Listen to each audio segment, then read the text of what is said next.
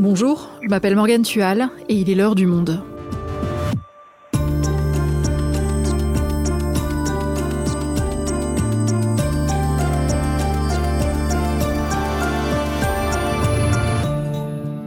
Aujourd'hui, des milliers d'enfants portés disparus en Ukraine.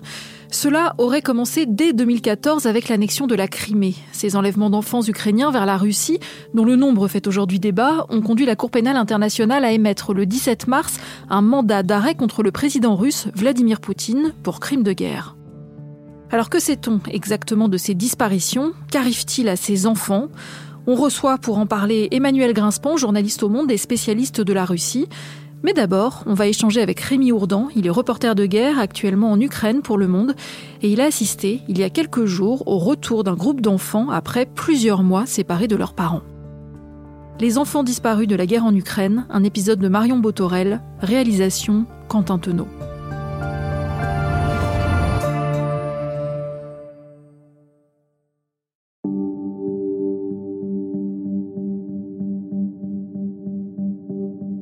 Cela fait presque six mois que ces familles sont séparées. Ce 22 mars 2023, à Kiev, un van s'arrête devant les locaux de l'association Save Ukraine. 17 enfants et adolescents en descendent, au compte-gouttes, dans le calme. Un père saisit son fils, qui est encore à l'intérieur du véhicule, et le serre fort dans ses bras. Ces enfants ont passé ces mois en Crimée.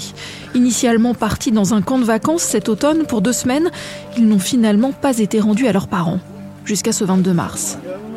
Maxime Marchenko est un des adolescents rapatriés. Il raconte dans le brouhaha des retrouvailles. À l'école, les professeurs nous ont dit que nous partions dans un camp pendant deux semaines, en Crimée. J'étais content d'y aller. Et nous y sommes restés six mois.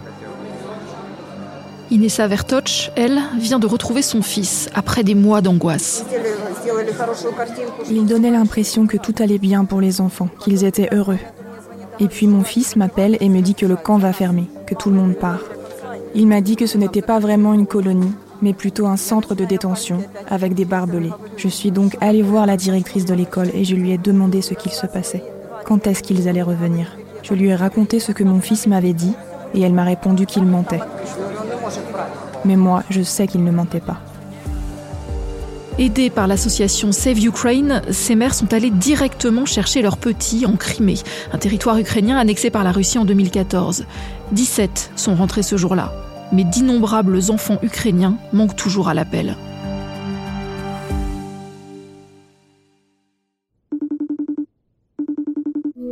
Bonjour Rémi, tu m'entends bien de Kiev? Bonjour. Oui, oui, je vous entends très bien. Rémi, tu as assisté à cette scène qu'on vient d'entendre au retour de ces enfants ukrainiens auprès de leur famille. Est-ce que tu peux nous raconter? Alors, écoutez, c'est un bus qui revenait donc de Crimée. L'association Save Ukraine avait emmené des mères chercher 17 enfants euh, en Crimée. Donc, quand je les ai vus arriver à Kiev, ces mères avaient déjà donc retrouvé euh, leurs enfants deux jours auparavant, hein, euh, dans ces camps de vacances où ils avaient été placés en, en Crimée. L'arrivée à Kiev, c'était évidemment euh, d'abord un très très fort soulagement, la promesse de rentrer chez eux le lendemain, parce qu'il y a un protocole d'environ 24 heures à Kiev avec des médecins, des psychologues, les services secrets qui les interrogent pour essayer de localiser d'autres enfants. Donc c'est la promesse de rentrer chez soi le lendemain. Et puis il y avait un père, les pères ne peuvent pas sortir du pays et aller en Russie. Il y avait un père, Denis, qui lui retrouvait littéralement ses enfants là à la sortie du bus. Donc euh, évidemment beaucoup d'émotions. Et alors, que leur est-il arrivé à ces enfants? Comment ont-ils été enlevés à leur famille? Alors, pour ce groupe-là, sur ces 17, 15 étaient de la région de Kherson. Et pour ces 15-là, la méthode était tout à fait la même. Ça s'est passé au moment des petites vacances d'automne, le 7 octobre, où les directeurs d'école où ils sont scolarisés, à Kherson et dans des villages de la région, ont proposé aux parents une colonie de vacances en Crimée. Ce qui se faisait beaucoup euh, avant, avant la guerre de 2014. Ses parents ont accepté. Certains ont même signé un papier pour accepter. Et à la fin des deux semaines de vacances, les enfants ne sont pas revenus. Aux parents, on a dit que c'était pour des raisons de sécurité. Ce que disent les Russes, on évacue hein, les enfants vers euh, vers les territoires annexés ou vers la Russie pour des raisons de sécurité. C'est un argument qui tient assez peu parce qu'à l'époque, Kherson, c'était pas un champ de bataille, c'était pas une ville bombardée non plus. Ce qu'on a dit aux enfants, ce qui est plus proche, je pense, de la réalité, c'est vous ne rentrerez jamais en Ukraine, vos parents ne veulent plus de vous, vous ne rentrerez pas chez vous. On les a forcés à aller dans des écoles russes, donc il n'était plus du tout question de deux semaines de vacances. Et pour certains, on leur a promis qu'au bout de quelques mois, à la fin de l'année scolaire, ils seraient envoyés dans des orphelinats, ce qui permet, une fois qu'ils sont officiellement orphelins, bien qu'ils ne le soient pas, d'entamer un processus de changement de nationalité et d'en faire des petits Russes. Et alors, qu'est-ce qu'ils ont vécu là-bas? Quel était leur quotidien? Est-ce qu'ils t'ont raconté ça? Oui, c'était un quotidien, bah, d'abord euh, de colonie de vacances, puis ensuite euh, d'école. Alors avec euh, un programme pour les russifier, comme dénoncent euh, les Ukrainiens et les organisations de défense des droits de l'homme, c'est-à-dire euh, l'hymne russe, euh, le lever du drapeau, des jeunes filles, Genia et Taya, qui me disent l'une ou les deux, je ne sais plus, avaient un petit bracelet bleu et jaune aux couleurs de l'Ukraine. Voilà, les couleurs du drapeau, il a fallu le retirer. Voilà, il y a une pression, on va dire, culturelle, linguistique. il fallait en faire des Russes qui ne parlent que russe. Souvent, ces enfants sont bilingues, hein, ils parlent ukrainien et russe dans ces régions. Là, il était question d'un programme euh, russe. Ils ne parlent pas de violence particulière, c'est-à-dire que la situation est extrêmement brutale et violente. Le fait qu'on leur répète toute la journée qu'ils ne verraient plus leur famille, que les parents ne voulaient plus d'eux, on peut pas dire qu'ils aient été violemment maltraités, on peut pas dire non plus qu'ils étaient chouchoutés. Hein. Ils disaient, voilà, on avait un matelas mais pas de drap, on avait, enfin, des conditions assez un petit peu rudes. C'était pas non plus une prison, mais euh, ils étaient clairement retenus contre leur gré et contre le gré de leur famille. Qu'est-ce qui a permis leur retour auprès de leur famille? Alors, il faut dire d'abord qu'il n'y a aucune coopération sur la question des enfants entre l'Ukraine et la Russie. Ils coopèrent sur les prisonniers de guerre, les deux services de renseignement militaire, mais pas euh, sur la question des enfants parce que le gouvernement russe s'y refuse. Le gouvernement russe refuse également la coopération avec les organisations internationales. Il y a eu des cas de retour individuels, hein, des familles qui se sont débrouillées toutes seules via des contacts et des coups de main en Russie. Et puis il y a donc cette euh, association Save Ukraine. C'est au cas par cas. Et les Russes, ça peut sembler étrange, hein. une fois que la mère est devant l'enfant, avec tous les papiers d'état civil, etc., les autorités russes acceptent de les rendre. Et donc, euh, Save Ukraine aide souvent à reconstituer tout le dossier d'état civil, parce qu'il faut comprendre que ces familles sont quand même des familles souvent parmi les plus vulnérables les plus pauvres, certains ont été déplacés, certains ont perdu des papiers d'identité. Donc il les aide à reconstituer un dossier avec des avocats, contacter des administrations, leur ancienne mairie, des, administrations qui sont éventuellement parfois en exil. Tout ça est un peu complexe, ça prend des mois souvent. Et une fois les dossiers constitués, donc Save Ukraine a affrété un bus qui est parti euh, à travers la Pologne, la Biélorussie, la Russie, etc. Donc là, il y a eu 17 enfants. Save Ukraine espère dans le prochain bus euh, rapatrier 20 enfants. Donc on parle d'une goutte d'eau, mais, mais évidemment d'une action tout à fait capitale parce qu'il ne se passe rien d'autre sur le dossier des enfants déportés. Oui, parce que cette association dont tu parles, elle en a identifié beaucoup d'autres, des enfants disparus? Oui, alors l'association, elle travaille en coopération là-dessus. Vous savez, il y a le gouvernement à sa propre euh, hotline où les familles peuvent appeler. Save Ukraine a sa propre hotline où les familles peuvent appeler. Alors les chiffres euh, croisés euh, à la date du retour de ces enfants, euh, c'était 16 226 enfants identifiés comme ayant été déportés avec un nom, un prénom, une date de naissance, une photo, donc des cas a priori confirmés.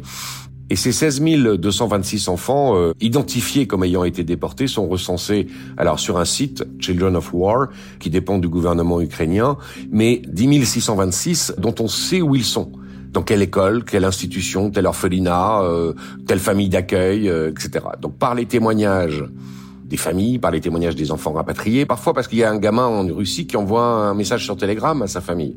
10 000 sur 16 000 ont été localisés. Donc vous voyez que c'est des chiffres qui donnent le vertige. Et euh, Daria Erachimunchuk, qui est la défenseuse des droits à la présidence ukrainienne, elle dit que euh, Kiev pourrait rechercher jusqu'à 200 000 enfants. Donc ce sont des chiffres qui ne sont pas confirmés. 16 000 sont confirmés, mais le phénomène est peut-être beaucoup, beaucoup plus vaste que ces 16 000 enfants euh, déjà identifiés. Est-ce que c'est toujours ce même scénario qui se répète, une colonie de vacances prolongée puis sans retour? Non, pas du tout. Ça n'était qu'une des méthodes utilisées dans la région de Kherson au moment des vacances d'automne.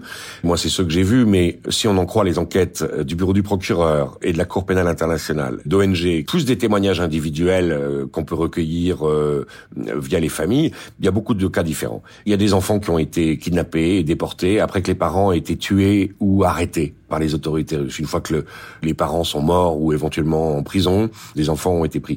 D'autres enfants ont été pris sur le chemin de l'exil, c'est-à-dire que quand les Russes ont, ont évacué par exemple la population de Mariupol, ils sont passés par des camps de filtration et certains enfants, on le sait, ont été séparés de force de leurs parents et ont disparu dans des institutions russes et des, ou des orphelinats. Donc il y a, il y a des cas beaucoup plus violents que ces enfants envoyés dans un camp de vacances pour deux semaines n'est pas rendu. Mais évidemment, tout ça, il faudrait euh, les, les interroger euh, tous.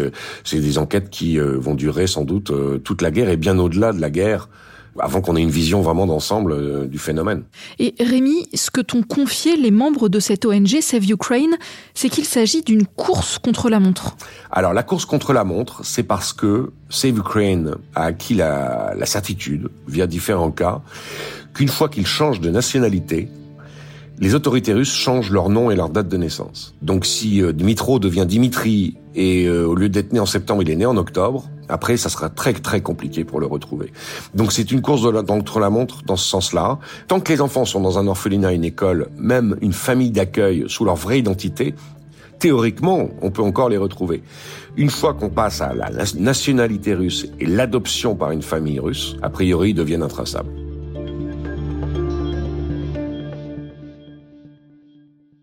Bonjour Emmanuel. Bonjour Morgane. Tu es journaliste au Monde, spécialiste de la Russie, et on va évoquer avec toi ce que l'on sait de ces enlèvements d'enfants, côté russe cette fois.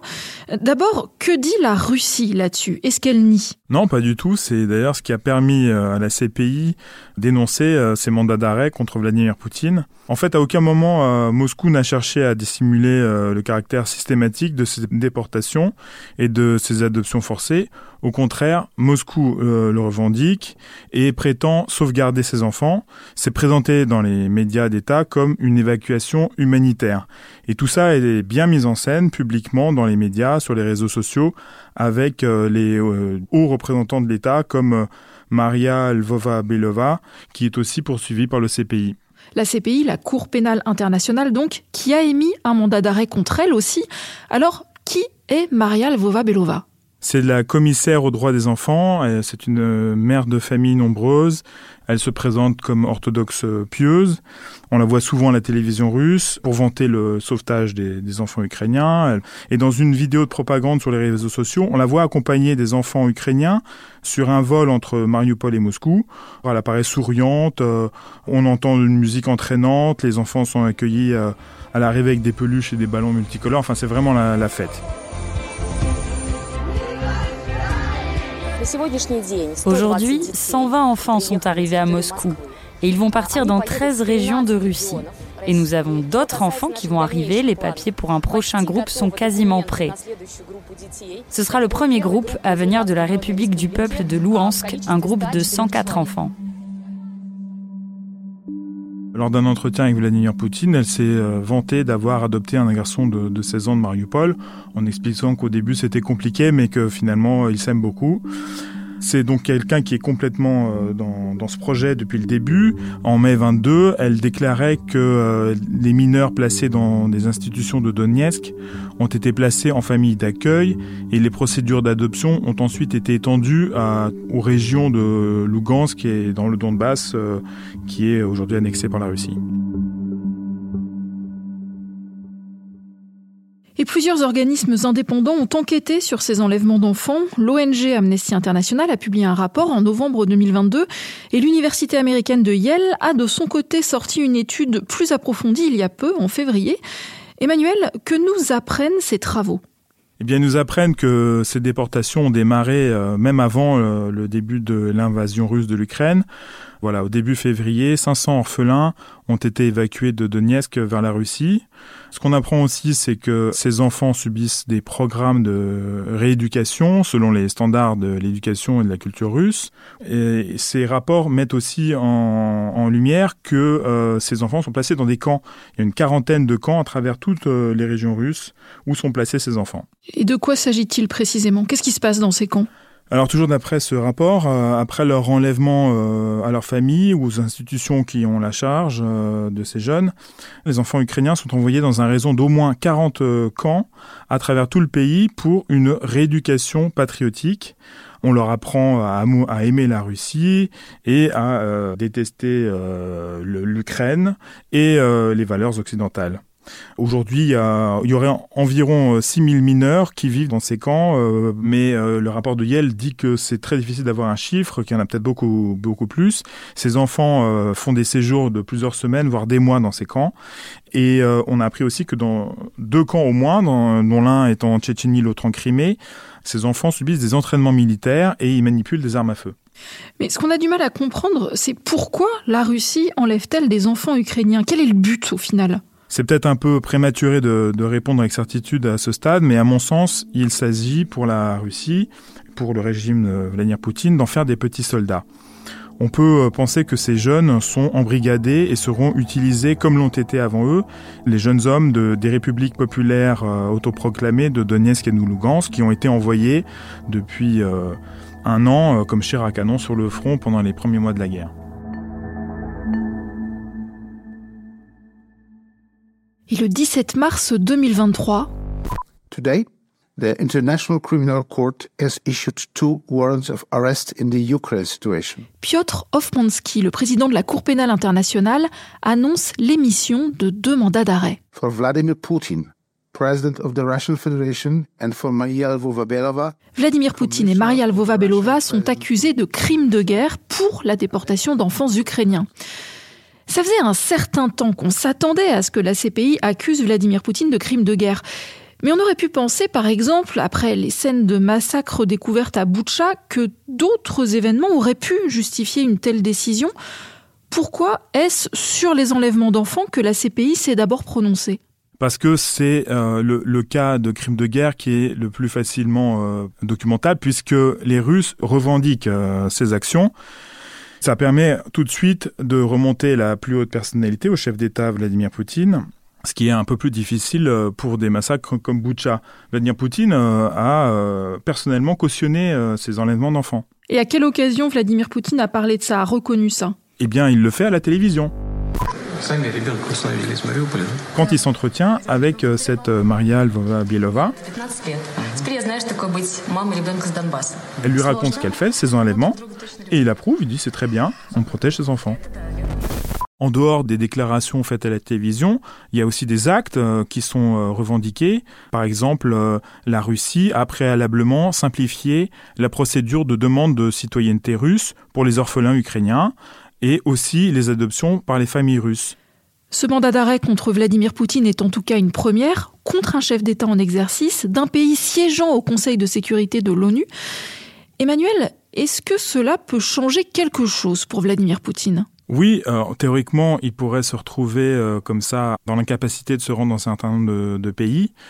Mais ça va être un bras de fer entre euh, Vladimir Poutine et, la CPI parce que les pays qui entretiennent des rapports étroits avec la Russie peuvent refuser d'arrêter Vladimir Poutine et ainsi euh, on verrait la Cour pénale internationale perdre en influence et du coup bah, la, CPI se retrouvera comme une Cour internationale qui euh, finalement ne, ne s'applique que dans les juridictions occidentales et démocratiques.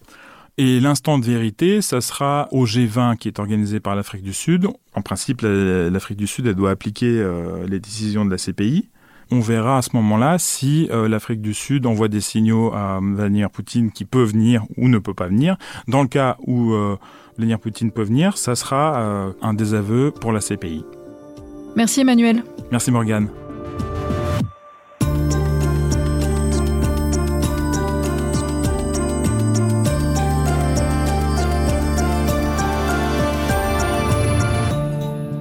Toute la rédaction du Monde reste mobilisée pour vous raconter cette guerre en Ukraine. Vous pouvez retrouver tous les articles de nos reporters sur place, les analyses de nos spécialistes et le live de notre site pour suivre en direct l'évolution de la situation. Tout ça en vous abonnant au monde.fr. C'est la fin de l'heure du monde, le podcast quotidien d'actualité proposé par le journal Le Monde et Spotify. Pour ne rater aucun épisode, vous pouvez vous abonner gratuitement au podcast sur Spotify ou nous retrouver chaque jour sur le site et l'application lemonde.fr. Si vous avez des remarques, des suggestions ou des critiques, n'hésitez pas à nous envoyer un email à l'heure du monde L'heure du monde est publiée tous les matins du lundi au vendredi. On se retrouve donc très vite. À bientôt!